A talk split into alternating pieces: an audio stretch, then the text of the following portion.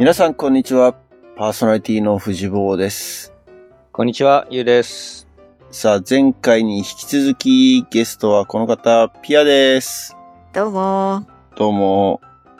デンマーク語でこんにちはってなんて言うの？はいはい？はい？あのー、サザエさんのタラちゃんのはいにとても近いね。あ、びっくりした。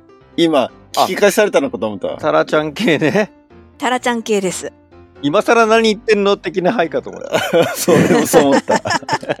えー、はい？ちょっと可愛いタラちゃんのイメージだったのに。いやいやいや、あのーなお前何言っとんねんぐらいの ツッコミかと思った。はい？みたいそれは私のキャラでしょ？な。あ、そうかそうかそうかそうか。そうだった。でも今、普通にそう感じたってことは、はい？って言われると、なんかびっくりするね。でもちょっと上がるのかな下のね。あ上がるんだね。はいのイメージが、はい？そうそう。上がる感じね。あとは、ゴデーとか、こんにちは。おで、うんゴデー。グッデーだよね、だからね。英語で言うと5ころ。で、グはあ、ッデーがつなが。ってゴデー。あー、なるほど。英語とドイツ語を足して2で割った感じとはよく言われる。英語とドイツ語を足して2で割った気。うん。え、じゃあ何？スペル的には、ローマ字読みに近いの？ローマ字だけども、何？書いてあるけども発音しない音がすごく多いから、あーがトリッキーだね。サイレントレターがいっぱい。サイレントレターありますね。あとやっぱり発音が喉の奥の方。うーん。デンマーク語の先生に初めて言われたのが、あのー思い出して、二日酔いの次の日にゲロゲロゲロゲロになってる、あの、あの筋肉、あれを使ってって言われて。思い出せない人は今日飲みに行ってって言われいやいや、先にて。、そうやって身につけてきたみんな、デンマーク語先。に頭が痛くなっちゃうよ。あの辺のあの筋肉を使って発音すると思っていただければ。喉を使う。そうなんだ。え、じゃあ、喉の奥か。そうね。顎の奥の方とかを使う。私は使えないですけどね。日本人だから。日本語は前の方じゃない？口の前の方を使って発音するからさ。後ろの音って言われても。あ、やっぱ何 ?10 年以上使っていても、住んでいても使えないんだ、やっぱり。そういう筋肉使えって言われても。そうそうそう、それはそうでしょ。だってちっちゃい時からやってなかったら。あの、日本人の LR 問題とはね、一緒ですよ。ああ。小さい時トから聞いて。レーニングでなんとかなるもんじゃないのか。トレーニングで、そうそう、トレーニングでなんとかできる人もいるんだろうけども、それも英語と一緒でできる人とできない人もいるじゃない？最終的に。確かに。そう。え、ちなみにさ、デンマーク語でなんか話してもらったら、どんな感じになるの？あ、いやへだマキ。ポテンゴーデ。ゴーデゴット。今言ったのは、はい、私はマキですんで。ちょっとドイツ語っぽね。ないんとなく。うんでしょ？うん雰囲気がなるほど。なるほど、なるほど。そんな感じ。でも移民はみんな最初あの学校に行かせてもらえるデンマーク語のね。で、やっぱりあの、永住権を取るとか、国籍変えるとかになったら、デンマーク語の試験が入ってくるから。あ、試験があるんだ。あるある。だから私も最初2年ぐ、2年は通わなかったか。1年半ぐらい、その夜間の、昼間働いて夜、デンマーク語の学校に行ってっていう時期があって、そんで試験が受かって、会社入ったらもう英語ばっかりだったからもう全然忘れちゃって。普段ね、使ってもなんか英語で返されちゃうし、あとは、子供は笑われますね。子供に対してデンマーク語を使うと。発音がおかしい。あ、そうなんだ。え、子供は両方いけるの？子供は、うん、今は、お父さんと話すときはデンマーク語で、私と話すときは日本語だけども、でも日本語やっぱりね、インプットが少ないから、質問は日本語で言われてわかるけども、返ってくる答えが英語だったりデンマーク語だったりすることは多々あるね。うん、夫によく怒られます。あの子供と二人と私とで喋ってると、全員がなんかルー大芝状態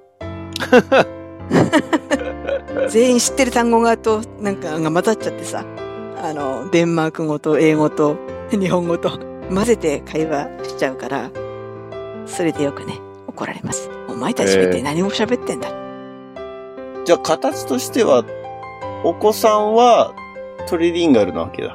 そうね、プラス外交で第二言語でドイツ語を取ってるから、お子供はだから4カ国語だよね。うん。すごいな、ヨーロッパ多分は。喋るようになるのは。うん。でもみんなそう、4カ国と、んん ?4 カ国語、5カ国語とか喋れる人は少なくない？そうだよね。うん。だから普通に授業、授業っていうか普通にあの、ね、小中高と行くだけで3言語はいけるじゃない？デンマーク語、英語と、あと、第二言語としてはドイツ語、フランス語、となんだっけかな。英語は第二言語にならないんだ。うん、うん、あれはならない。あれは、あの、何？第二言語っていうか、みんな必須でやるもの？うん。必須か。必須科目じゃない？だから。うんうんうん。あ、第二、第二言語。そういう意味では第三外国語までやるってことだよね。そういうことか義務教。育で。そういうことか。ああ、なるほどまあ、。ヨーロッパちっちゃいからね、なんかこう喋れてないと。そうだよ。だってデンマーク語が母国語だからね。英語が必そうだ。ドイツ語、フランス語、スペイン語だね。うん。その三つの中から選択する感じ。すごいな。じゃあ、必須で第三外国語までいけるってことはもう、そうなるよな。みんながそうね。四五カ国語。そういうことか。でほら、移民の、移民のバックグラウンドの子も多いし、大体クラスにやっぱりね、半分までいかないけど、やっぱさ、うん、半分、うん半分ぐらいかな。半分ぐらいは、あの、お父さんとお母さんの国籍が違う。あっていう、人そうなんだ。いるんじゃないかなやっぱり移民が多いんだ。まあ、ヨーロッパみんなどこでもそうか。三分の一半分。うん。だから純粋にデンマーク語、デンマーク語っていうのは、あとはね、やっぱりほら、自分の親はそうじゃなくてもおじいちゃんおばあちゃんとかどっかでやっぱりこう他の血が混ざってくるから。まあ、コペンハーゲンではになるんだろうけれど、こう、日本人遭遇率ってどんなもんなの？いや、減ったよね。昔に比べたら今会うのは中国人ばっかりだ。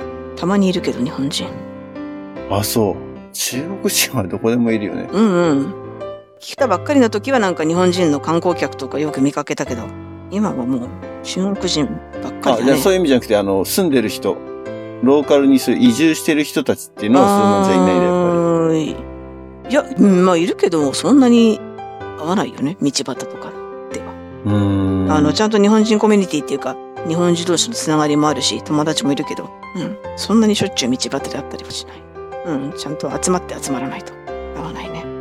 今住んでるところはやっぱり多いっていうか、うん、日本人が多くはないんだけど、うんうん。今までずっとサニーベールっていう街に住んでて、そこは結構まあ多かったかな。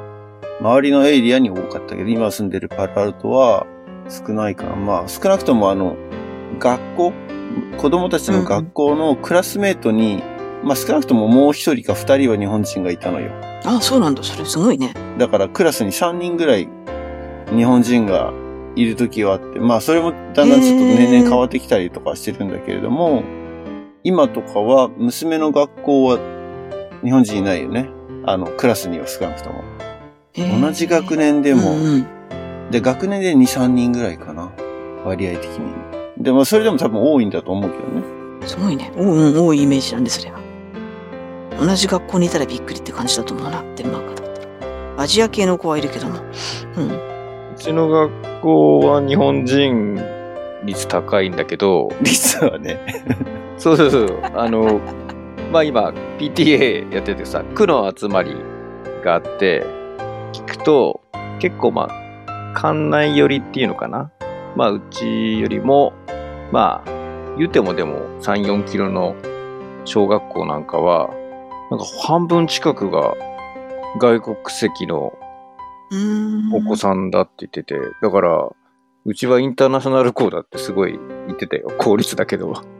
で、まあやっぱり、アジアとか、あとは、結構、なんていうのかな、まあ出稼ぎできてるみたいな、えっ、と、エリアの人たちが多いから、あの、でもすごいやっぱり言葉、なんだっけ、紙あるじゃん。PTA ってよくあの、紙ってか、あの、うんうん情報を配るやつ。お便り。うんあれを、そう、あの、多言語対応が必要だみたいな話題になってて、うん。だから先生も結構苦労してるけど、まあ、最近ほらシステムでいろいろね、その多言語対応してるシステムがあるから、なんかそれを併用しながらやってますみたいな報告されてたよ。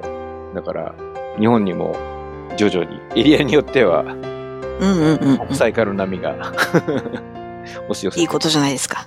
本当ちょっと、うちの学校は全くな、あの、その率が低いので、本当にエリアによっての話だけどね。うん。デンマークに関して言えば、だからウクライナが結構増えたからね、一時期やっぱり。そっうか。んうん。ここまで逃げてくる人が結構いたから。うん。それで、あの、うん。各地に最初やっぱり、最初はパニックだったからいろんな地域にパッといろんな形で入ったんだけども、最終的にはやっぱりウクライナの人はちょっと集めてあげた方が、子供たちのためにも親の方にもいいだろうっていうことで、ウクライナから逃げてきた人専用のなんか住居みたいな住居と学校とか、うん。そういう住居エリアを準備したっていうのを聞いたね。で、そこにウクライナの子が引っ越していったね。うん難民キャンプ的なってこはあうん難民キャンプ的な。そうそうそうそう。まあ、キャンプじゃなくてもちろんもっとちゃんとしたまあまあまあまあ。うん。建物だし、うん。最初はいろんなところにホームステイみたいな感じで逃げてた子たちが、うん。何ヶ月かかけてそのエリアに集まったっていう感じかな。今はだからちょっとこの辺にもいなくなっちゃった。もっと田舎のエリア。で、そのウクライナの人を集めてるエリアに移っちゃった子っていうのは聞くね。やっぱりあれか、陸続きだからそういうことが起こりやすうい。んうん。結構リアルよ、今だからあリアルの、。うん。そうそうそう、夜に戦車を乗せた列車が移動してるの見ちゃったりとか、うん。うん。あの、やっぱり何、自衛隊じゃないけども、そういう軍隊のヘリコプターが上空を飛んでたりとか、そういうことでなんか、ちょっと一歩ずつうん。近いとこにいるなっていう。うん、もう北欧はほら、やる気満々って言ったらあれだけども、やっぱりどこかの国がね、フィンランドが横だからさ、ロシアの。うんうんうんうんスウェーデンとかもね、なんか、いろいろ揉めてたし。NATO 入る入らない問題で。うん。うんうんうんで、それでなんかちょっと一触即発じゃないけども、もしかしたら攻めてくるかもねっていう可能性は高まったねっていう感じになってて、北欧はだからどっかの国が一つでも入られたら、やったろうじゃねえかみたいな感じの今雰囲気にあるから、うん。おー、そっかそっうんか。今はそうウクライナを応援してるけども、かかってきたら、なめんなよっていくぜって感じ。お。デンマークは北欧には入らないのか。いや、北欧ですよ。北欧って言うとなんか、あの、ススカンジナビア半島の国々って思っちゃうけど、スカンジナビア半島ではないじゃん。位置的には。うん、じゃない。でもなんか、気持ち的には多分あの、スカンジナビアの、何？そっちのが全然近いよね。うん。そこのつながりの方が近いと思う。近いっていうか強いね。でも自分たち的にはそうそう。北欧のラテンをじあの実証してるから、デンマーク人北欧のラテン北欧のラテン。だ確かに北欧各国の諸国の中では一番緩いね。うんうん国民性が。やっぱり場所的な話だよね。いや、あの、キャラクター的にも。キャラクター的にもなんだ。えー、そうそうそうそうそう。今勤めてる銀行が、あの、ちょうどあの、フィンランドとスウェーデンとノルウェーとデンマークと合併してできた、まあ、北欧系の銀行なんで、うん。北欧の皆さんと一緒に働くんですけど、デンマークやっぱ緩いなっていうか適当だなっていうのはよく思います。そうなんだ。位置的にもキャラ的にも、北欧の中ではラテンですね。いや、でもそっか、そういう話を聞くとやっぱりね、場所っていうか、まあ、ピア本当遠いところにいるんだね。本当になんか、こうやって 君も、ネットで話してるとさ、まあなんとなく近く感じちゃうけど、そうだよね。そっかそっか。これでちょうど120度ずつぐらいずれてるもんね。3人。多分。3人ね、この場所的にねうん。そうね。みんな遠いね。うん。今困ってんですよ。ロシアの上を飛べないから飛行機が。遠回りしなきゃいけない。そっかそっか。だから飛行機代がとんでもないことに。そこは直撃だね、その、飛行機っていう意味では。うん。飛べないからね、反対側から行くか。そうそうそう、ね北極と、北極を通るか、下を通るか逆回りするかみたいな。遠い遠い。ヨーロッパ今。早く終わることになります。すごい、時事問題になってきたよね。だんだん。やっぱり、あれ、その、ウクライナとかの人が入ってきますっていうのは、その親戚を頼ってきましたとか、そういう話で、じゃなくて、あんまり関係性がなくても、結構入ってきちゃう。うんうん、関係がなくても、だってもう本当荷物一つよ。うん。リュックサック一つで来るからね。来なきゃいけない状況だったから。もう逃げてきたっていうぐらい。うんうんうんそっかそっか。らもうどこの家もね、あの、そう、スペースがある人たちは、貸し出してる人っていうかね、あの、無償で済ませてあげてる人も多かったし。でも政府もすぐにやっぱりだから済ませてる人には援助しますっていう形で、うん。うん家賃とかあの、光熱費とかが出たりとか。あとやっぱり周りの人たちも、ね、いらない洋服とか、そういう食べ物とかこう、どんどんどんどん寄付して。やっぱり優しいよね。なんかその優政府の動しいきとか。のもあるけど、多分やっぱりその陸続きと移民がもう普通にいるっていう状況が大きいんじゃない？日本だと絶対起きないと思う。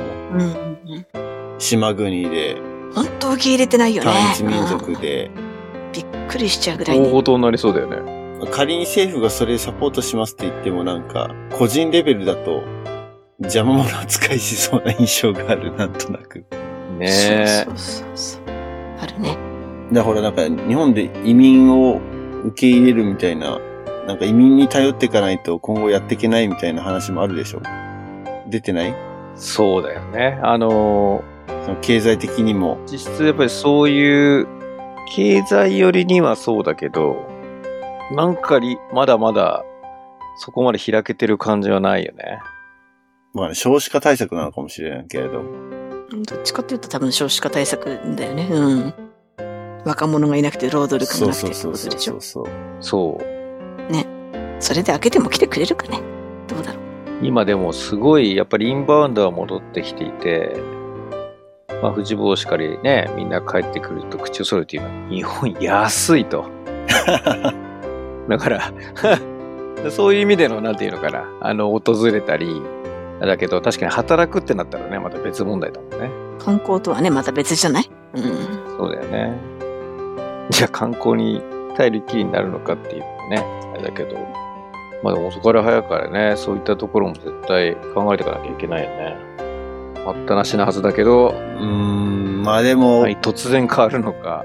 突然は絶対変わらないだろうし、文化的にも、やっぱり、なかなかそうはならないっていうか、じゃないかなって。少なくとも今、日本にいる外国人ってのはそれぞれの数いるけれども、やっぱりいろいろ社会問題っていうか、その社会問題なのは、外国人が社会問題なな局面もあるかもしれないし、やっぱりその日本側の受け入れ体制が問題になってたりとかっていうのもあるじゃない。このこの聞く話によるとっていうか、ネットでうん漁ってる情報によるとでしかないんだけれども。いやでもこの、まあ、社会問題はなんか海外とかっていうよりもなんていうかな例えば今ほら地域とのつながりっていうのが例えば PT ででき始めてるじゃん。でいろいろ聞いてると世代でも全然違うからね。ほう。だから同じ日本人でも世代によってこんなに違う考え方価値観が違ってああ、そういう意味ね。うん。コミュニケーションがそう取りづらい。あの、言葉の意味でじゃないよ。その価値観の意味でのコミュニケーションの取りづらさみたいのがすでに生まれてるのを見ると、まあ、これがじゃあ外国のまた違うね、言語や文化の人と交流ってなったらもう、もっと大変だから、その何ステップもありそうだね。その開かれるためには。でも逆にだから時間が解決してくれるのか、もしかしたらわかんない。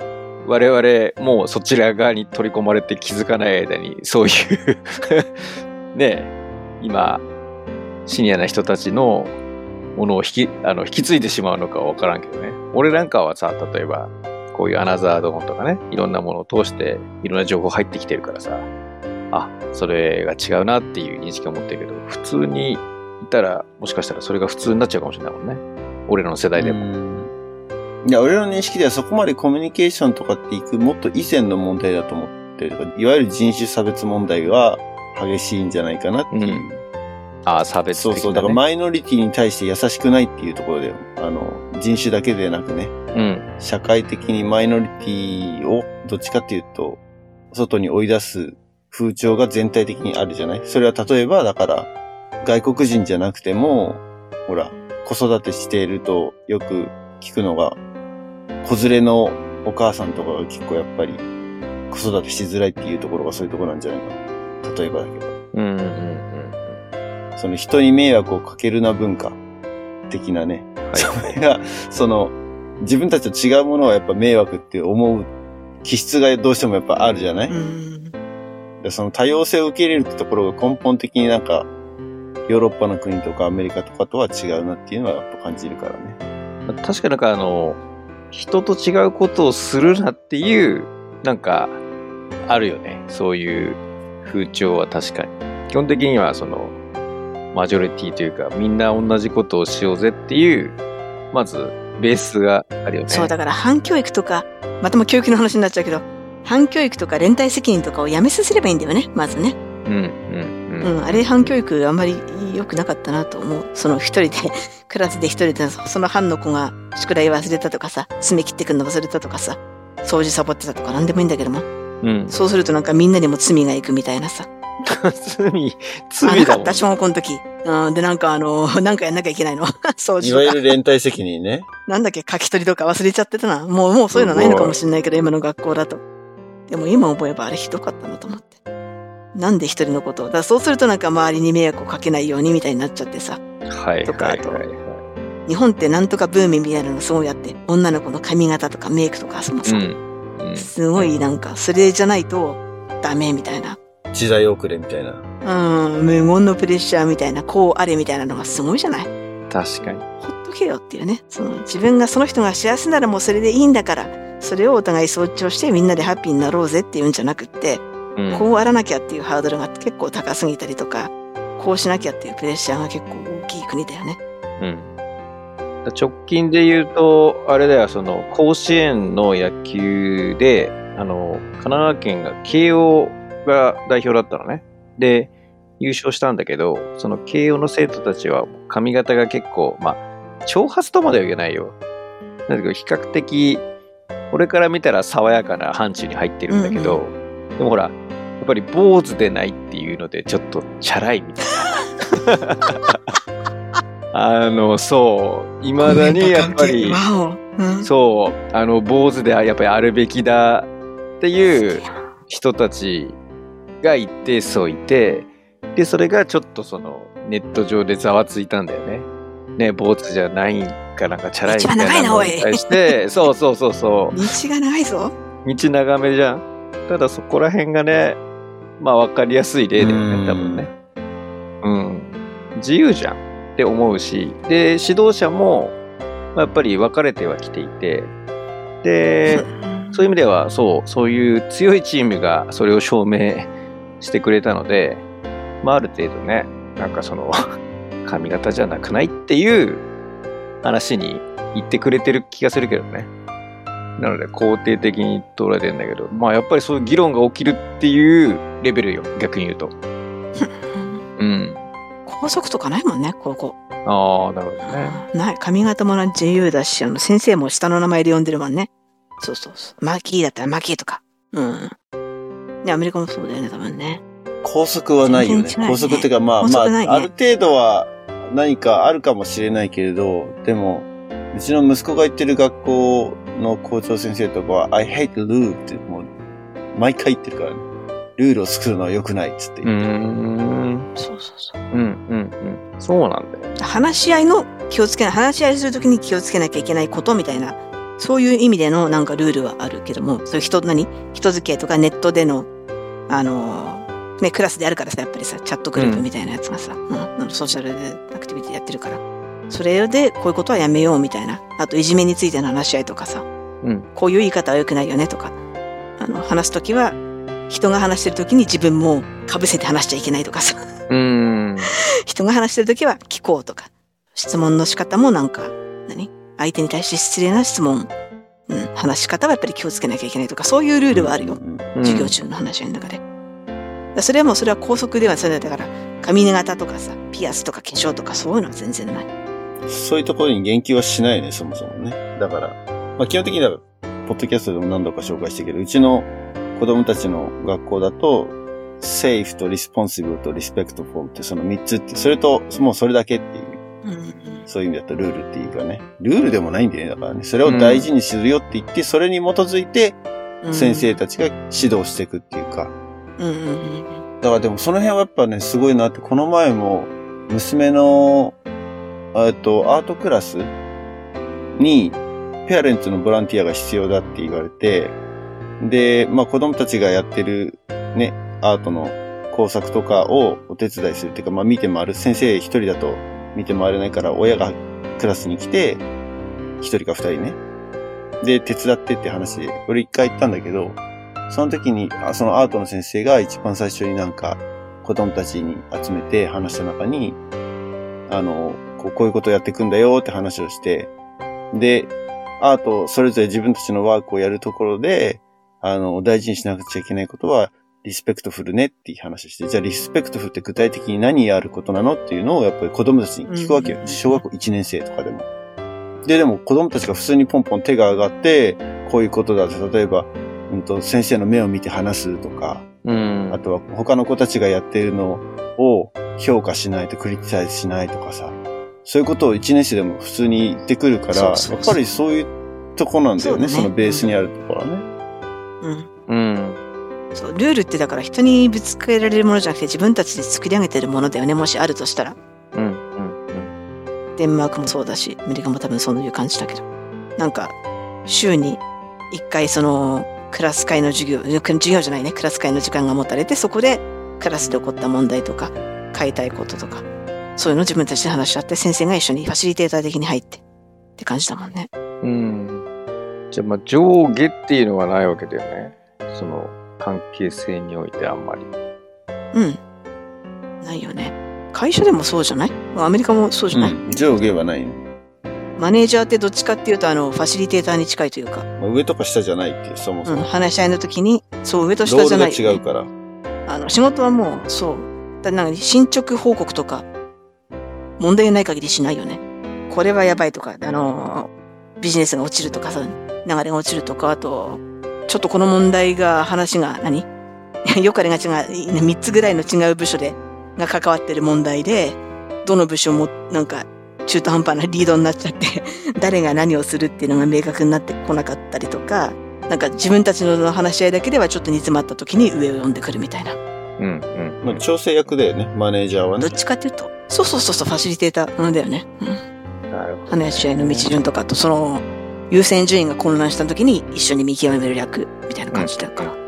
結構やっぱりその、上司部下じゃないけど、その、縦ラインがずっと強かったからか、やっぱり、いろいろ残ってるよね。中学校行った途端に先輩後輩っていう関係が出てくるじゃん。あったね。小学校ではないのに。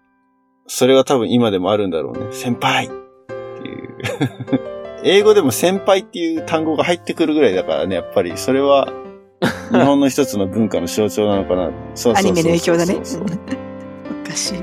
まあまあでもそこはそうだよね。でまあ、スポーツの世界でね、なんか、じゃあ今、うちの次男がバレーボールやってるけど、厳しいかって言ったらね、コミュニケーションにおいては全然、なんていうの、その、縦で、ものすごいマウント取ってくるみたいなのは今なくて、すげえ仲良くて、よかったでじゃん。世代が変わってきてんじゃん。そう。で、下で呼び合ってて、もうちょっとその、リスペクトをしなさいっていう意味での注意。なんていうのあの、もうじゃれ合いして仲いいから俺は楽しそうだなと思うんだけど、もうちょっとその、敬いなさい的なうん 指導。その、上、縦のラインを強くしろっていう意味じゃなくての、その、なんていうのかな。やっぱり先輩がいろいろやってきてくれた背中を見てみんな、なんかそれについてってるっていうリーダーシップの意味だよね。あの、先輩たちのへのリスペクトをきちんとやりましょうみたいになってるから。まあでもこれが広く一般的かって言われたらわかんない。うあの、うちのチームがたまたまそういうね、あの、部活だったのかもしれないけど、あ、ね。じゃあ、それで言うと何？玉拾いみたいなのもうないわけだ。一年生玉拾いからみたいな。ああ。でも1年生だからっていうよりは、でも比較的実力を重視した布陣になってるね。うちはあの学年ではっきりと分けてるというよりは、まあ、はい、1年生でもちゃんと上手い子は抜擢されてるので、そこに関しては、その、必ずしもその学年を優先した編成ではないね。うん。でもいいんじゃない？そうやって緩やかに変わっても変わっていってるんだから。まあそういうのは変わってるかもしれないよね。うん。スポーツにもよるかもしれないしね。いろいろ。でもそうやってちょっとずつしかやっぱり変わっていかないもんなんだろうし。絶対相撲とか変わってなさそうじゃん。まあ、そこは、なんだろう、ある意味、伝統文化的に、ね、保っていった方がむしろいいんじゃないかとは思うけどね。そういう、なんとか道にしてもそうだと思うけど。なんとか道的なものはやっぱり、まああるよね。まあでも。空手で言うと、帯の色か。それはでも技術、そうだね技術っていうかあれか。ねあ、でもなんか、いや、だから結局なんだろうな。部活とか、うちらの時代だと1年生は玉拾いからみたいなのは結構普通だし、まあもちろんだからね、人数が多いから全員がそんなね、やれないっていうのももちろんあるんだけど、なんていうのかな。下積み期間を得ないと上に上がれないっていう風習があるじゃん。寿司職人的な。うんうんうん。何年はここで下働きしないと、ね、他にも多分いっぱいあると思うんだけど、芸人さんの世界とかも多分そうだろうし。うん。だそうだよね。その、チャンスの与えられ方が年功序列かって言われると、たまたま、うちの次男の部活は、まあ実力順。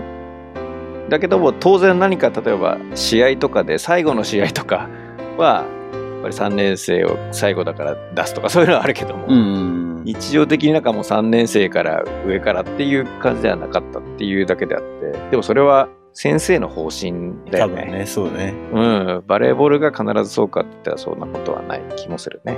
そういうでもなんかさ、違和感っていうのは、ピアは日本にいる時から感じてた。それとも、やっぱり海外に出てからすごく、おあったあった。うん。もう中学校、中学校ぐらいが一番強かったんじゃない？何なんだこの世界みたいな。おお。なんでこんな理不尽なんだってずっと思ってたし。実際だから反抗して高校入試が終わった後行かなかったもんね。卒業式も出なかったし。へえ。うん。意外。そうなんだ。その中学行ってた学校の中での、あの、やっぱりそのルールだとか、そういった押さえつけられるシーンが多かったってこと？中学で。うん、うん学校自体もね、多分なんかそういう細かい、あの、なんだっけ、暴走族とか、ヤンキーヤンキーヤンキーとかの世代だったので、うん。あの、まだスカートの丈とか前髪とか定規で測ってた時代だったよね。はいはいはい。本当に本当に本当に。あったね。多分そういうエリアでそういう学校だったのかもしれないけども、うん、そういう懐かしいことをやってらっしゃってて、なんかそう、中2の時の担任とかに、あの、サンダルとかで叩かれた記憶があって、おお。そうそうそうそう、それでなんか超キレ、私も頭頭にきて、その先生とはもう口聞かなかったね。いやーなんか、ちょっと今昭和感出てたね。そうそうそう、昭和ですよ。懐かしいべ？ギリ平成か。でもね、昔はなんかそういう学校は別に珍しくなかったよね。よくある学校のシーン、今じゃもうありえないけどさ。ありえないでしょ？うんそういうふうに変わっていって。うん。で、それでやっぱりなんか違うなって思う人はやっぱり 他の国に移っていくのかもしれないし。うんなるほどね。なんかでもほら、髪の毛の色が地毛で、ね、それこそ、なんていうの、外国人の血が入って、髪の毛の色とかが違って、でも日本人でみたいな子たちが、染めさせられたみたいな事件があったじゃん、すごい最近。髪の毛を学校であ、。そうなん？ええ。ありえないよね。その、地毛だっていうこという証明を地毛証明がないしなきゃいけないみたいな、証明書を、医師からの証明書を出さなきゃ学校がアクセプトしないみたいな。そうでない限りそ染めさせられるみたいな、わけわかんない話が、うん。あったけど、もうそういうのを聞いちゃうとなんか、移民とかも、だ、だいぶ先の話なんじゃないかなっていう感じはしちゃうよね。うん。うん。でもまああれじゃない？最初のオーストラリアみたいにこうなんか住み分けっぽいくなって、その人たちはフィリピン人はフィリピン人なんかエリアみたいなのとかさ、今の韓国街みたいなのがあるように、ああいうふうにちょっと住み分けて最初は行って、それから徐々に馴染んでいくっていう感じなのかもね。そうだと思うね。やっぱり、住んでる人が変われば、変わるよね。そうそうそう。いろいろ摩擦がある中でやっぱり友達ができたりとか、助けてもらったりとか、うん。そういうことで繋がっていって、なんだいいやつじゃんみたいな。うん。い お前面白いじゃんみたいな。そこで広がっていくから。や、そうだよね。それは徐々に行くと思うけど。地毛の証明書とかね。どうすんの？それで、じゃあ先生もやってくださいってずらでしたんで。ねえ。地毛じゃないじゃないか、これは。って言って。先生もじゃないですか。みたいなギャグになればいいんだけどね。そういうのなかなか。やってくれる子が出てくるといいね、学校あ、で。お前面のくせに何言ってんだよ。それとこれとは違うみたいな。まあでも、そういうのがまたネタになるように、まあ5年後、10年後ぐらいね、なんか徐々に変わる気もするけどね。多分さっきのピア話政府の、だから、うん、政府とかの社会システムとか政府のリードはすごい悪いんだけど、機能してないなと思うけども、外側から見てて。でも個人の力がやっぱり日本は強い人がね、多いから。現場のとこで頑張ってって人がいるじゃない？必ず。うんうんそういう人たちの力でちょっとずつちょっとずつ変わっていって、良くなっていけるといいけども、まあ実際中にいる人は辛いよね。すごく遠回りな道だからそれ。ううん。だからやっぱり日本を抜けて他の国にっていう人は増えるだろうなとは思うけど。いや、だって、増えてるよ。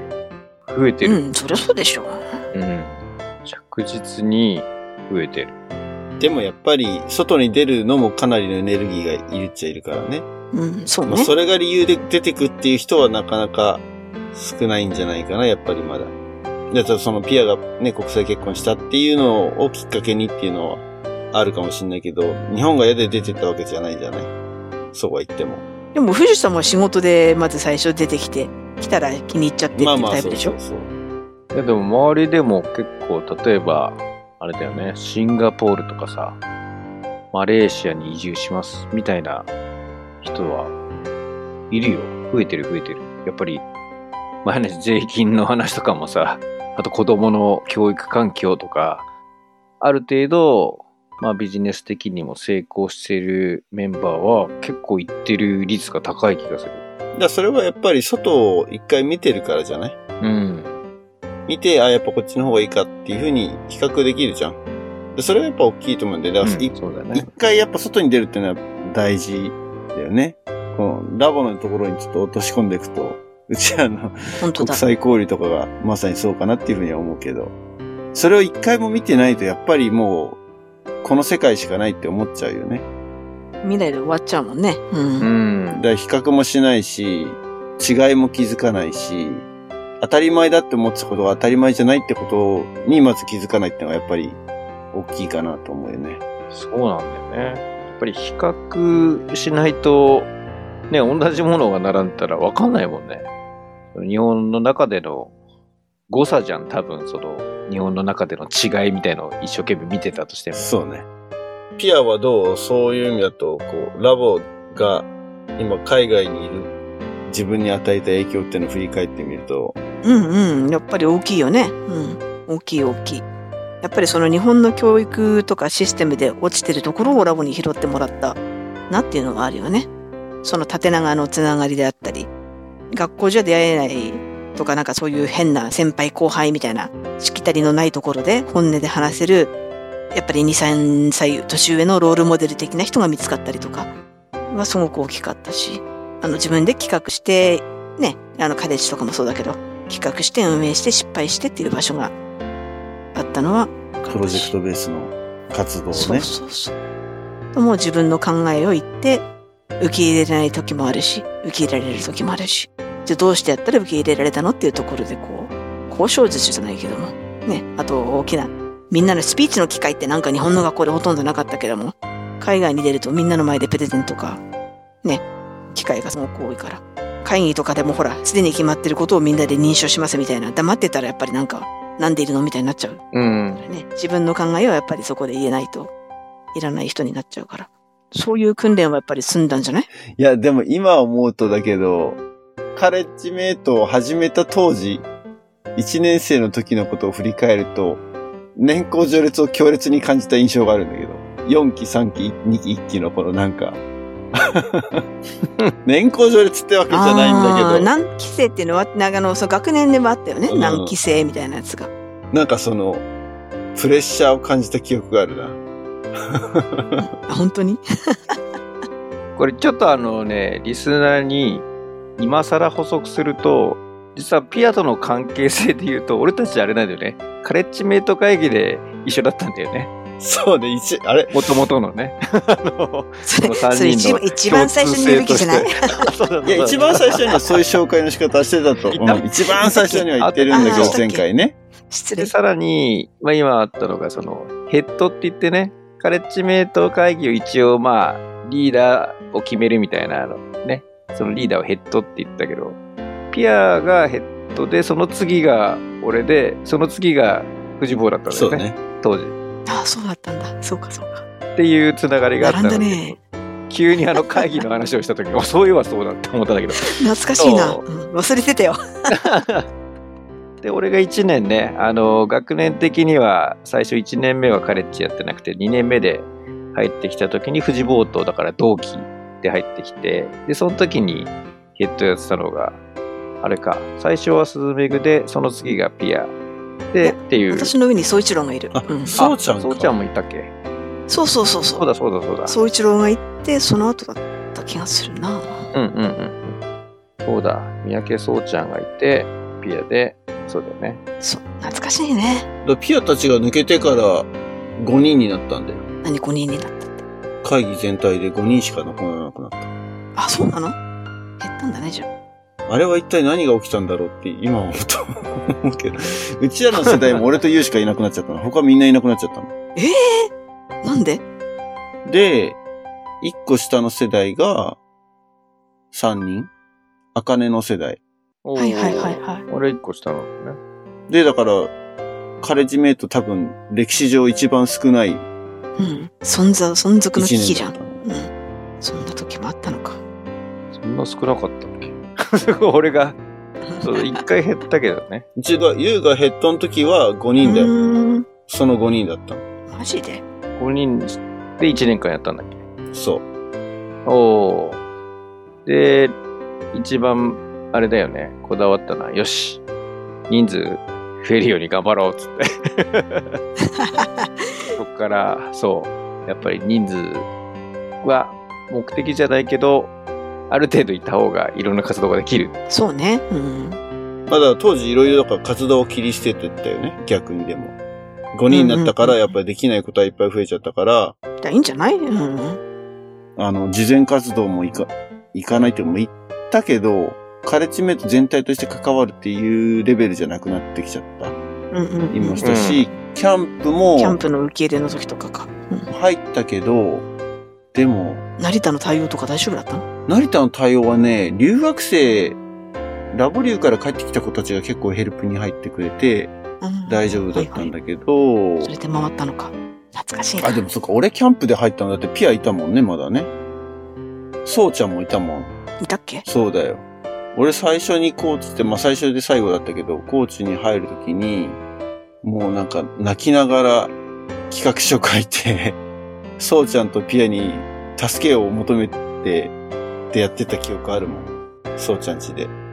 りょうこと、まあみんな千葉だったんだよね。あ、懐かしい、俺が良子うん1。班でりょうこが2班で、うんうんうんそれで二人ともキャンプ経験なく、でも、あのうん。なんとかなるなんでやったんだろうな。スタッフで行くからかな。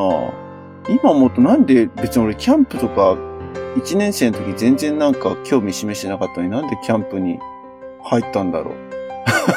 今思うと。人はいなかったのかな？まあでも、カレッジから誰かをやっぱり出すっていうのはあったよね。その国際交流に、プログラムがあったからねえーそうそう、うんプログラムとしてジーが来る時とかか、らウィンターとそう、ウか。ィンター、ウィンター。そう。まあ誰かやっぱり行こうっていうのはもともとあったよね。だから本人というよりは、まあカレッジとして誰が行く、じゃあ藤坊よろしくみたいなのはあったかもしれないよね。誰も手を挙げなかったのかな。だからコーチからすると、ね、コーチでそのキャンプに入るっていうのは結構狭き門で競争を勝ち抜かなきゃいけないっていう、なんか 感じだったのに、コーチのがもっとすごかったと思ったけどな、そのいや、なんか、だからそれはそうだったと思うけど、上と下とのみたいなやつとかね。うん、そう。うん。だから、上下関係みたいなやつ。でもカレッジの場合は、比較的になってるもう、逆に手挙げたら誰でもなれちゃうぐらいな感じだったから、まあ、コーチからしてみたらあんまり面白くなさそうな感じはあったよね。シード権みたいなかなんね。誰かから、なんかカレッジ、カレッジチャラいみたいなの言われたことあったな。そうそう。懐かしい、面白いね。でもまあ今になってみたら友達、うん、友達できたのはやっぱり一番大きいよね。友達がね。そうそう、学校以外の世界で。それはすごく大きかった気がする。そうそう、ピアは、えっと、カレッジ、例えば高校、中学、どこら辺からもうラボがいい、なんていうの？自分の中で大きな、うん、ハマったの？ラボにハマってきたのは高校になってからだと思うよ。高校それまで嫌だ。だった覚えがある。うん。嫌でもう辞めるとか言ってた時に、仲いい子がやっぱりできて、うん。地域会で。で、その子のパーティーに移って、そう、パーティー移ったんだからさ、私。おお。うん、パーティー移って、それで、シニアとかキャンプとか行くようになって、キャンプ行くようになってシニアメイトやってとかいう感じで面白くなって。で、留学行って帰ってきて、やっぱカレッジかなと思ってカレッジに入ってみたいな。で、評価もやってみたいな感じだったよね。だから高校からだね。面白いなと思ったな。なるほど。変わった人多かったよね。変わった人変わったままでいいや。や、みたいな。うん、ちょっと変わってて、うん、変な人が多かった。覚えがある、ラボの方が。クラスだとやっぱりだから、そのやっぱり多分校則とかもあったのかな合わせなきゃとかさ。なんていうの？サラリーマン社会じゃないけど、やっぱりそういうふうになんか他に合わせなきゃみたいなのがあったけど、じゃあよそういうのなかった。横並びの世界と、そうでない。そうそうそうそうそうそう。で、変わった人が多かったから、いろいろなんか引き出せれるところもあったり。うん。でも変わった人多かったよねっていう中で、なんかちょっと、千葉の何人か顔を思い浮かんじゃった。いいじゃない。それで、で、そうそう面白くなってったんでね。多分学校じゃ出会わない人と出会って、うん仲良くなって。キャラクターなんか受け入れ幅がが多分、広かったしない？ラボって。広いね。あの、宗教だみたいな時言われてた時があったみたいだけども。なんか学校だといじめられちゃうような子でもちゃんと居場所があったっていうおのは確かにあったよね。ーうんうんうん。で言いたいことも言って、だからその裏を考えないで、こう言われるとこう思われちゃうかなとか、いう、なんていうの、あんまり裏を読まないで自分の考えをバッと言えて受け止めてくれる人がいるっていうのは大きかったんだよね。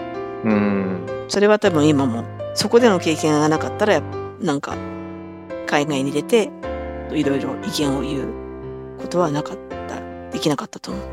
言われることしかできないみたいな、やっぱりタイプになっちゃったかもしれないよね。めちゃめちゃ大きいね、ラボの影響を受けた。そうそうそう。それは大きいよね。楽しかったしね。俺がピアを知った時にはもうピアバリバリラボやってたから、その、うんやめよそうと思ってた話は結構新鮮だったね。俺もそう、あそう？会った時には、バリキャリラボっ子的な。バリキャリ？バリキャリ、ラボ的バリキャリね。ラボラブでしたからね。ラボ楽しかったもんね。うん。うん。だから最初1年生でカレッジ入った時は、正直言うと怖かった。あ、それを未だによく言われるね。ちょっと尖ってた感じかね。まあもちろんその、それよりも上の人たちもそうだったんだけど、そう感じてはいたんだけど、でも絶対なんかこう、議論とかでは太刀打ちできないっていう。ええ弱々だけど今私。まあでもそれすごい鍛えようっていうかね、そういうのを強くなろうっていう、絶賛そういうキャンペーン中だった気がした。なんか、個々で話すと全然あれなんだけど、でも会議になると結構激しい感じだったよね。うん。あ、俺の印象ね。いや、俺もそういう印象では、そうそう。全然覚えてないな。1年生はすごい、1期生は多かったんだけど、やっぱり人が多いけど発言はできない。妙なプレッシャーっていうか、あ、本当に？うん。を感じてたかな。なんかすごいは発言をしづらい場だった記憶はある。うん、嘘ごめん。いや、だから、なんか、下手なこと言っちゃいけないみたいな、なんかそういう発言をすごく気を使ってた記憶がある。本当に？え、つまんないじゃん、それ。よく続けたね、カレッジ。つまんないじゃん、それ。今で言う、あの、心理的安全性は情けだったね。そうね。そういうふうに印象がある。1年生の時はね。あ、本当に。ただ人間関係はあったからね、ちゃんとね。関係性がないメンバーでのそれではなく、ねお互いでそうそうそうそう。お互いがいてよかったね。普段そういう人間関係があってそう、だから1年生の時、ピアがリードしてるプロジェクトに入って、だプロジェクトの中は全然問題なかったけど、会議の場になるとなんか違うっていうのがあったわけよ。い本当に。全然覚えてないね。でもまあ怖かったんだね、じゃあね。や、それじゃピアがとかじゃなくって、その会議全体の、会議全体の先輩たちの雰囲気っていうのかな？会議全体の雰囲気がそういう風に感じた記憶はある。懐かしい。懐かしいね。うん。でも仲いいよね。未だにみんな付き合ってるよね。当時のメンバーね。結構。そうね。同期もまだ繋がってるし。そこの同期つながりは強いよね、ピアノとの世代はね。いや、強い。そんなに、いや、そんなにしょっちゅう会ってるわけじゃないけど。でも、今これと一緒でやっぱり会ったら会ったで喋るよねっていう感じ。うん。お互いお互いね、みんな今違うことやってるけど、みんな応援し合ってるし。うん。うん、でもそういう仲間ができたらやっぱりね、ありがたいことですよ。ラボで。今ほら、ちょうどうち長男が今あの国際交流に行きますっていうちょうど面談があったりしたタイミングなのよ。でも今高1ってほらコロナで中2の時に行けなかったからさ、まあ、今国際交流とか始まったりで今年の夏シニアとかやってるから、ああ、あの頃のもう、あの、もう世代なんだっていう、うん。ね、なんかいろいろ思うことがあって、で、すまさに今さっきね、藤子ちゃん、ピエが言ったけど、その、友達と出会うとかさ、仲間ができるとかさ、あ、そういう今タイミングなんだと思うと、ちょっと今、胸が熱くなってきた。た。とか今、親、親心をラボに対してさ、今、ね。ラボ親だから、ラボパパだったからさ、なんかね、そういう出会い大事だよね。仲間、友友達。楽しみだね。いやー、どうなんだろう。出会ってんのかな？出会えるかな？みたいな。出会う、ね、出会う。ここに立ち入らないようにね、ちょっとうん距離感を持ちながらと思って。当時はだってそんな風になんて思ってないもんね。まさか思ってまさかないよね。40代うん。まで続く友達とは思わないもんね。そうね。そうね。っていうか、でもまあそんな40になる自分自身を想像できてないからね。いや、そっちだよね。うんそんな友達のことまで考えてなかったね。うん。40になった自分。もう50のが近いけど。近いね。まあでも、ね、うちらみたいに海外にいると帰るたんびに、まあ誰かしらやっぱり会おうってなるのは、ラボっ子率が高いなって思うもんね。あうんうん、そうだね。あ、面白いもんで、やっぱり、普段日常でいると、なんていうの集まろうぜ、会おうぜにならなくて、たまに、そのやっぱりね、貴重な会は行きたいわけ。だから、藤坊が帰ってくるよとか、多分ね、ピアが帰ってくるよとか、そういうタイミングでみんな、だと集まりたいみたいな。うんだからきっかけになってくれてる可能性もあるよね。だってこの期間でしかいないってなるとさ、来てくれるからね、みんなね。いやありがたいことです。結構ピアもでもお忍びで帰ってたりしない？そんなわけでもない？お忍びでもないけども、でもほら、なんかみんな男の子とかはほら、やっぱり仕事とかね、家庭と家庭とかで忙しいだろうなと思って、ちょっと声かけづらいなっていうのがあるけども。なぜか女子率が、私は女子率が高いかな。ー、まあもともとピアの同期とかが女性が多い。あ、女子が多いもんね。んそうだ、友達しかいねえもんな。友安元気か。ピアが日本に帰った時は、じゃあ、ユウは今度会えるのかな？そさっきそのお忍びって言ったのは、わかんない。あんまりその帰ってくるのを知らないのかなって思った。日本で会ってない人だって二人。あ、だってユウすげえ忙しそうだもんね。この人が忙しい人だなと思って。でも考えたらあれか。自分でビジネスやってるから、融通時間の融通が効くのか。あの、俺誰よりも会える、会える確率高いと思うよ。あの連絡もらった本当に？ら。ほら、しょっちゅう忙しそうなあのポストを見てるから、フェイスブックで。結果、まあまあ、いろいろ詰め込ませていただいてますが、あの、比較的コントロールしやすい立場なので、日中とかね。まあ、デンマークに行ってみたいっていう気持ちは強くなったね。ヨーロッパ、ちょっとロシアが落ち着いたか知らんけど、行ってみたい。落ち着いたらぜあひ。のー、ほら、ポッドキャストのゲストを巡る旅ってやってみたらいいんじゃない？いいね。それいいね。私も寄せ見ていきたいんだよね。いつか自分家の方に。ああ、ウェルカムですよ、いつでうんも。、そうそう。来月、あの、夫が出張でシアトルに行くんで、おっしゃったよ。うん11月にシアトルに行くって言ってたから。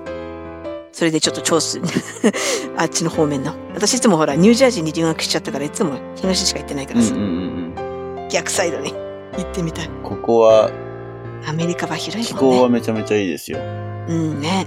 そっちサイドも行ってみたいわ。もし寄せ見てくるんだったらおすすめは春。春か。まあ夏でもいいと思うけどね。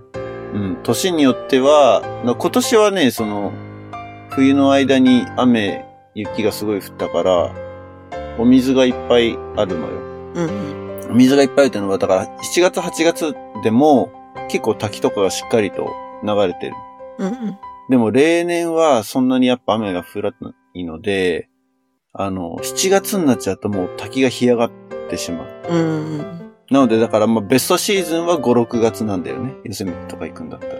そうか。厳しいな。ベストシーズンね。はだけど。まあまあでも7月そうですしですね。ほら、子供たちの都合、私の休みはあるんだけども。そうそう。だからまあ夏休みでもでも全然、うん。あの、楽しめると思うよ、でも。夏休みかな。ちょっといつか。メインのヨセミテホールとかが干上がることは多分ないと思うので。うん。いつか行きたいところの一つ。なので。まだ子供たちが一緒に行ってくれる間に。そうね。じゃあ急がなきゃだね。あっという間よ、本当に。ねえ、ほんとね。うんうん。まあ少なくとも先10年はいるので、高校 さんが大きくなるまでには、動くことはないと思うので、西海岸にはいますよ。目指していきます。じゃあ西海岸、どこかで企画。で、友安のいる LA にも行って、西海岸まで来たら、お西にいる友達をこう巡って。いいね。まあなかなかね、俺とピアは日本で同じタイミングで帰るってのはなさそうだけど、もしうん。日本に帰ることがあったら、じゃあ、次回はユウにも声かけてあげてくださいよ。なんかちょっとね、ちょっと待って、あの、なんか、ピアと俺にすごい距離がある今発言。そういいうう、そうういう何度。かしてるんだけど、おかしいなまあまあまあ、会うときは会うから、この間帰った時にあの、昼間圭介って覚えてる？しかも。おーおお、圭介に会ってさ、おお元みゆ気きちゃんが連れてきてくれてさ、はいはいみたいなはいはい。私もすごい何十年ぶりだよみたいな。圭介の結婚式以来だよって話になって。おおそっか。元気だったよ？うん、相変わらず。みゆきすら会ってないもん。あ、本当に？私、みゆきは結構会ってんだよね。うん。でそこは多分なんかね、みんなバラバラなんだよね。だから帰ったらか結構会う人っていうのも、うんうん。そうね。また、ちょっと同窓会的なところができたら、面白そう。俺は行けなさそうだけど、やりたいね。まあまあ、オンラインでいつでもね。はい。そうだね。オンラインで、だからそうそうそう。だから、今回ね、意外に実際きついなと思ったけど、なんとかなったじゃない？なるなるなる。そうだよ。この時間行けるんだって思っただから。フジボン早起きしてくれれば？うん、いや、俺全然問題ないもん。うん。朝5時は、あの、顔が見せられない問題があるけど。顔が見せないと暗くて、ってのがあるけど。まあでもいいのか。オンラインイベントだったら別に普通にガラージでできるからいいのか。ポッドキャストじゃないからね。大丈夫でしょ。いや、やりたいです。あのーポッドキャストのゲストに出てくださった方も含めたサポーターグループのコミュニティっていうのを Facebook で作っててですね。で、そこで、えっ、と、定期的に、最近ちょっとやってないんだけど、オンラインイベントやってます。で、えっ、と、そこにはそのサポータープログラムっていうのに参加してくれてるリスナーの人、プラス、えー過去のゲスト参加者が入っていて、で、だからその中で、わっとこう、集まるっていうのはたまにやってるので、もし、時間が合えばですね。まあ大体この今、今日の収録と同じ時間帯にやることが多いので、しばらくちょっと企画できてないんだけれども、あの、そういうコミュニティもあるので、ぜひ参加していただけたらなと思います。スズメグの話とかもね、聞きたいよね。おお。そうだよいつってどうなるか、フィリピンフ。ィリピンね。うんフィリピンそうで、それも聞かない、それもまたゲスト呼ばなきゃって感じだけどね。落ち着いたら。うん。本当ね、フィリピンに行く直前に、そのオンラインイベントをや、やったっていうか企画したんだけど、えっと、結局、スズメグしか来てくれなくて、みたいな感じで。それがちょうどねそう、フィリピンちょうど行く前日ぐらいだったのよ。うんすごいね。うん。で、そう、明日、明後日からもう、フィリピン移住するんだ、みたいなことを言って話をして結局二人で話してた。いいじゃない、いいじゃない。懐かしいな。収録してよその話も聞きたいな。聞き。その一番の話ばっかりになっちゃう。そうなんかほとんど内番ネタだった気がするけど、大丈夫かしら？面白かったです。いや、面白かった。今度はね、じゃあ、 in personで会えることを願って、うんそのうちにまた声かけてください。それぞれ日本と西海岸で、あとはデンマークで会えたらですね。はい。はい。というわけで、えー、前回、今回2回にわたってゲストに来ていただきましたピアでした。ありがとうございました。どうもです。ありがとうございました。それでは、リスナーの皆さん、また次回お会いしましょう。ごきげんよう。バイバイ。バイバイ。